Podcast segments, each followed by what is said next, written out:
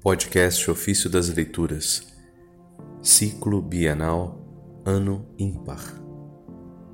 Quinta-feira da sexta semana da Páscoa. Da unção do Espírito. Do comentário sobre a primeira carta de São João, de Santo Agostinho, Bispo.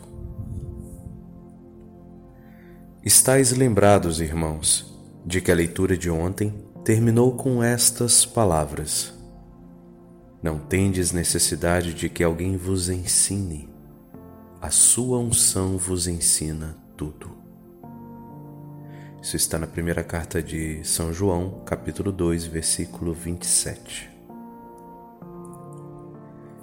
Estou certo de que vos recordais de tudo o que vos expliquei acerca dessa passagem.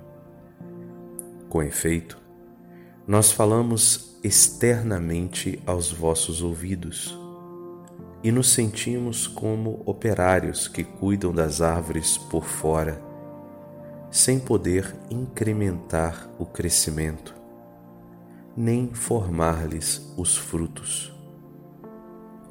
Mas aquele que vos criou, remiu, chamou e habita dentro de vós pela fé, e por seu Espírito, se não vos falar no íntimo do coração, é vão tudo o que dizemos. Como se prova isso? Muitos ouvem as palavras, mas nem todos se persuadem do que é dito.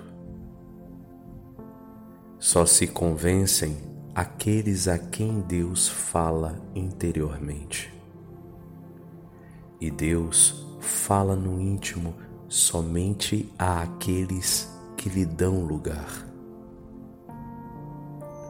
E dão lugar a Deus os que não o dão ao demônio. Este, de fato, procura habitar os corações dos homens e falar-lhes aí de tudo o que leva à perdição. Mas o que diz o Senhor Jesus?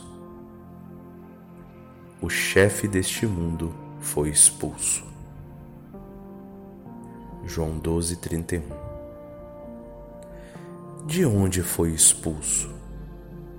Do céu e da terra? Da composição deste mundo? Não, mas dos corações dos que creem.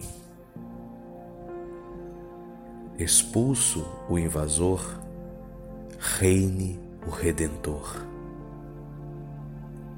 Aquele que nos remiu é o mesmo que nos criou.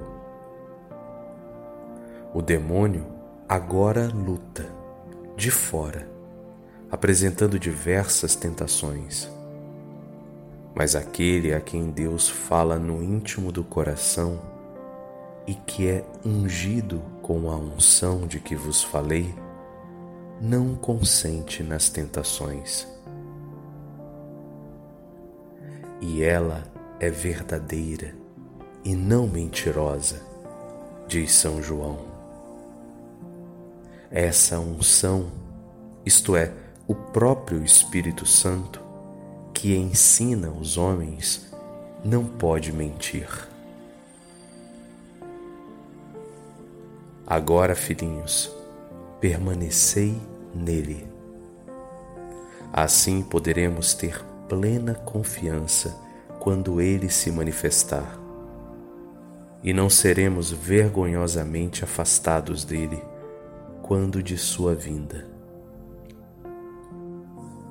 Vede, irmãos, nós cremos em Jesus, a quem não vimos.